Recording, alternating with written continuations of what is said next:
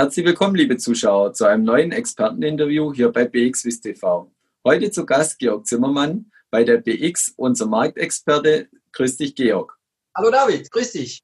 Ja, Georg, heute wollen wir mal einen Rückblick jagen, was das äh, Jahr 2020 so an der Börse gebracht hat. Was kannst du im Allgemeinen über den Markt sagen? War es eher ein gutes Börsenjahr oder eher ein schlechtes? Nun ja, es war vor allem ein äh, außergewöhnliches Börsenjahr, könnte man ja ähm, auf jeden Fall mal festhalten oder muss man festhalten an der Stelle.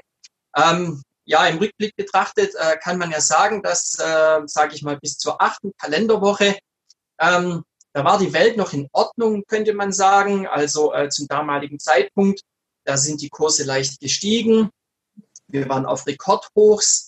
Äh, wir haben uns mit Themen beschäftigt, ja wie dem Brexit, dem US-chinesischen Handelsstreit, der anstehenden äh, US-Präsidentenwahl und solchen Sachen. Äh, vereinzelt oder ja die Nachrichten zu Corona, die haben uns auch erreicht, ähm, was da so in Wuhan passiert.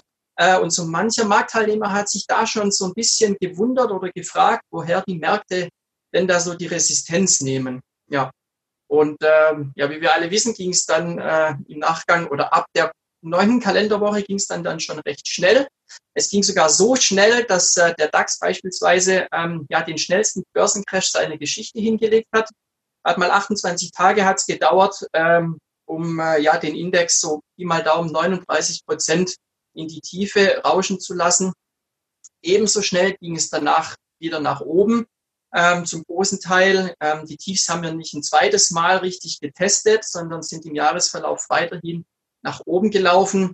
Und ähm, ja, wenn man sich jetzt die großen Indizes anschaut, beispielsweise den Dow Jones, hier hatten wir jetzt dann schon im November äh, die Verluste komplett aufgeholt. Anfang Dezember sogar schon äh, mit 30.000 Punkten ein neues Rekordhoch gesehen. Äh, und auch beim DAX war es so, ähm, wir haben äh, jetzt ja aktuell fehlen uns noch äh, runde 150 äh, Punkte für neue Hochs. Äh, am Schweizer Markt, äh, der SMI, ähm, dem fehlen aktuell jetzt noch ein paar Prozentpunkte mehr, um die ganzen Verluste wieder aufzuholen. Äh, das liegt aber auch an der defensiven Ausgestaltung des SMI. Ähm, und ähm, das war für den Index aber auch gut. Im Crash haben wir nicht so stark verloren. Ja, du hast es schon angesagt. Das Thema Corona war sicher marktbestimmt. Ähm, auch mir und sicher auch den Zuschauern haben die Namen Moderna, BioNTech und CureVac äh, Anfang des Jahres höchstwahrscheinlich noch nicht so viel gesagt. Ähm, was kannst du zu diesen Werten sagen und vor allem, wie haben sie sich auch im Jahresverlauf entwickelt? Ja, absolut richtig. Also ähm, die äh, IPOs von äh, Moderna und auch von BioNTech, äh, die liegen ja schon etwas weiter zurück. Äh, Moderna kam im äh, Dezember 2018 an die Börse äh, BioNTech im Herbst äh, 2019. Ähm, und äh, beide Titel waren jetzt dann auch nach dem IPO zunächst nicht mal unbedingt der Highflyer, äh, sind seitwärts gelaufen. Bei BioNTech war es sogar so, äh, dass äh, beim IPO nicht mal alle ja, geplanten Aktien äh, untergebracht werden konnten. Dementsprechend gab es auch schon beim IPO-Preis eine leichte Enttäuschung. Ganz anders dann bei CureVac. Äh, das typische Unternehmen äh, nun äh, dieses Jahr im Sommer mit dem IPO und hier waren wir natürlich schon in Corona und der Impfstoff-Euphorie voll drin. Dementsprechend gab es hier schon gegenüber dem IPO-Preis von 16 äh, Dollar, da gab es am ersten Handelstag schon noch einen Kursplus von rund 250 Prozent obendrauf für die Anleger. Das heißt aber auch, dass man als Zuschauer und Anleger gerade in den Werten von den Impfstoffkandidaten extrem vorsichtig sein muss, wenn man diese Werte im Portfolio hat, weil alle Nachrichten, die in diesem Zusammenhang mit den Impfstoffkandidaten stehen, extrem sich auch auf die Kurse auswirken. Ist das richtig? Ja, absolut. Ähm, wir alle wissen ja, dass es äh, ja mit äh, höheren Chancen auch immer mal höhere Risiken gibt. Impfstoffkandidaten, die Nachrichten, ja, die waren immer mal gut für äh, ja, Tagesschwankungen, die im zweistelligen Prozentbereich lagen. Äh, also insofern ähm, hat man da schon gut dran getan, äh, die Augen stets äh, offen zu halten und zu schauen, was am Markt passiert.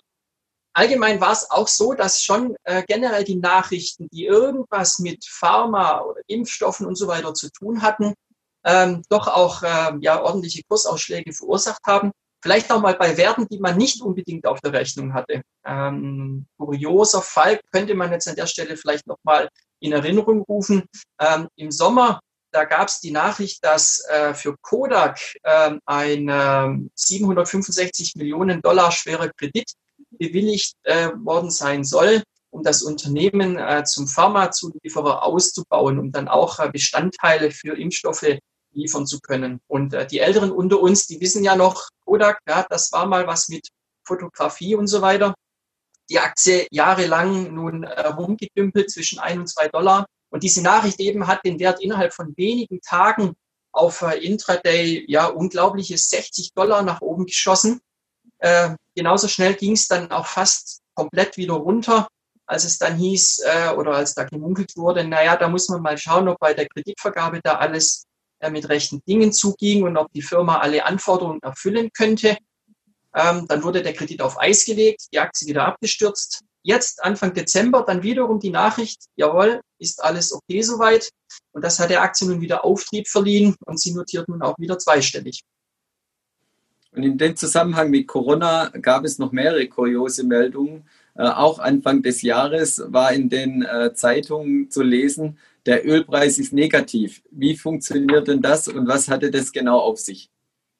Ja, also ähm, das war auch so ein Fall, da haben sich doch äh, viele Experten dann doch auch verwundert, ja, die Augen gerieben. Äh, denn ähm, das äh, mit einem negativen Ölpreis, das war zwar bis dato äh, doch auch einigen bekannt, allerdings eigentlich nur in der Theorie und man hätte nicht erwartet, dass das in der Praxis passieren könnte.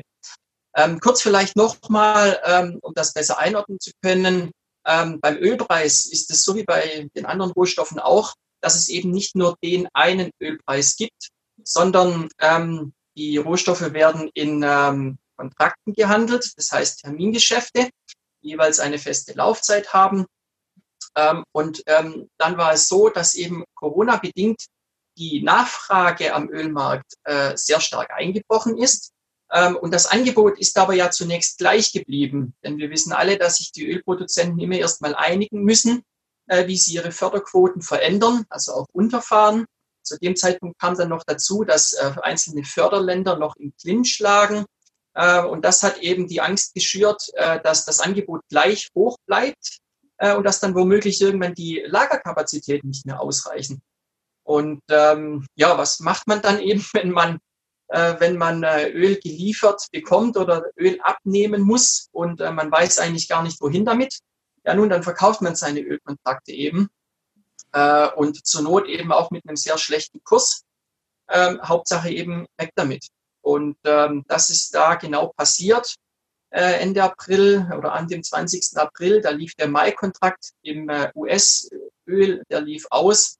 Ähm, und der ist dann sehr, sehr stark ins Minus gerutscht. Vorübergehend in der Spitze waren das knapp 40 Dollar, die man da noch draufgelegt hat, damit einem das Öl abgenommen wird. Und da muss man aber auch dazu sagen, dass das ja nicht bei allen Ölpreisen der Fall war. Äh, der Juni-Kontrakt dann beispielsweise, der ist schon nicht mehr negativ geworden. Der ist zwar auch stark abgestürzt auf 6,5 Dollar, ähm, aber auch all die anderen, ja, nun Ölpreise, die haben nicht so stark nachgegeben. Und wie, wie bereits gesagt, das war dann schon auch nochmal eine Lehrstunde für sehr viele Anleger, aber auch schon nochmal etwas äh, ganz was Neues für die vielen Profis. Wenn wir einen Rückblick auf das Jahr äh, legen wollen und wagen wollen, dann kommen wir leider auch um ein Thema nicht drumherum. Das ist das Thema äh, Wirecard. Wir haben eine unrühmliche Premiere in Deutschland gesehen dass äh, zum ersten Mal ein DAX-Konzern, äh, währenddem er auch noch im DAX ist, Insolvenz anmelden muss. Was genau ist da passiert? Ja, also ein ziemlich dunkles äh, Kapitel äh, deutscher DAX-Index-Geschichte, muss man sagen. Ja. Im September 2018, da wurde der Wert in den DAX aufgenommen. Da war noch die Euphorie da. Die Marktkapitalisierung von Wirecard, die lag, glaube ich, über der Marktkapitalisierung sogar der Deutschen Bank. Und ähm, ja, ähm, der, im Laufe der Zeit äh, gab es dann ja immer mal Anschuldigungen gegenüber Wirecard, dass es hier Tricksereien geben würde, bilanztechnischer Natur. Und das Unternehmen hat immer äh, stets das Ganze dementiert und äh, anderslautende Berichte vorgelegt. Der Markt hat sich das auch ziemlich lange angeschaut oder mehr oder weniger nicht derart stark reagiert. Ähm, aber dieses Jahr dann im, äh, im Juni, ähm, da konnte dann äh, nach ja, nochmaliger Verlängerungsfrist immer noch kein Jahresabschluss für 2019 vorgelegt werden. Ähm, und da war dann der finale Punkt da. Äh, die Aktie, die ist regelrecht zusammengekracht. Im einen Moment war noch bei über 100 Euro und am Ende des Tages stand dann ein Verlust von 62 Prozent äh, ungefähr zu Buche. Das ist der zweithöchste Tagesverlust, den ein DAX-Wert jemals erlitten hat. Nur äh, die Hyper Real Estate, die war mit 75 Prozent Minus an einem Börsentag noch, äh, noch schlimmer dran als äh, Wirecard, ja. Genau. Und natürlich ähm, ist jetzt oder werden die Rufe nach Aufsicht äh, lauter und lauter. Was hat es außer, dass die Aufsicht wahrscheinlich verstärkt wird, noch Auswirkungen, insbesondere auch wenn man sich die Zusammensetzung des DAX anschaut? Ja, also die deutsche Börse hat dann äh, ja nun schon bereits darauf reagiert. Äh, man hat gesagt, man wird das Regelwerk äh, anpassen. Ähm, das wird zum einen im Bereich der Finanzberichterstattung äh, erfolgen. Also hier wird es strengere Auflagen geben. Es wird dann auch äh, verschärfte äh, Ausschlussregeln ähm, ja, geben, wenn also Unternehmen dann gegen ihre Publizitätspflichten ähm, verstoßen. Ähm, und ähm, es ist auch äh, geplant, dass eben ähm, nicht mehr nur länger die äh, Börsenkapitalisierung und der Börsenumsatz äh, maßgeblich sind, äh, um in den DAX aufgenommen zu werden, äh, sondern man wird nun äh, neben der Börsenkapitalisierung dann unter anderem schon auch darauf schauen, dass die Firmen in den beiden vorangegangenen Geschäftsjahren auf äh, EBITDA-Basis ähm, profitabel waren. Ähm, und äh, ja, das äh, prominenteste ist dann vielleicht auch ein Ergebnis daraus. Ähm, der Index wird nun zum September kommenden Jahres von 30 auf 40 Mitglieder aufgestockt werden. Wir haben nun jetzt einen sehr ausführlichen äh, Ausblick oder Rückblick auf das letzte Jahr genossen. Wie schätzt du denn ein? Werden die Themen im neuen Jahr 2021 die gleichen sein? Wird uns weiter äh, Corona äh, begleiten das ganze Jahr oder siehst du auch neue Themen am Horizont kommen? Ja, nun ja, auch äh, wenn es natürlich schon viele nicht mehr hören können, Corona, äh, das wird uns mit Sicherheit noch begleiten. Äh, Marktteilnehmer gehen in der Mehrheit natürlich davon aus, dass sich die Märkte schon weiterhin im Spannungsfeld bewegen werden zwischen den positiven Nachrichten von Impferfolgen ähm, oder aber natürlich auch negativen Nachrichten sowie aktuellen und Lockdown-Maßnahmen. Aktuell haben wir gesehen, dass die negativen Nachrichten den Markt nun nicht wirklich unter Druck gebracht haben. Äh, wir sind im Moment schon weiterhin äh, mit dem Drang nach oben. Ob das so bleiben wird, das ist dann natürlich schon ein Fragezeichen. Ähm, als weitere Themen würde ich spontan eigentlich nur ein paar Stichworte sagen. Brexit, neuer US-Präsident, staatliche Hilfen in 2021 Corona-bedingt. Herzlichen Dank für deine Einschätzung. Das war Georg Zimmermann, unser Marktexperte bei der BXWIS. Und liebe Zuschauer, schauen Sie wieder bei uns vorbei, wenn es heißt Experteninterview bei BXWIS TV. Herzlichen Dank.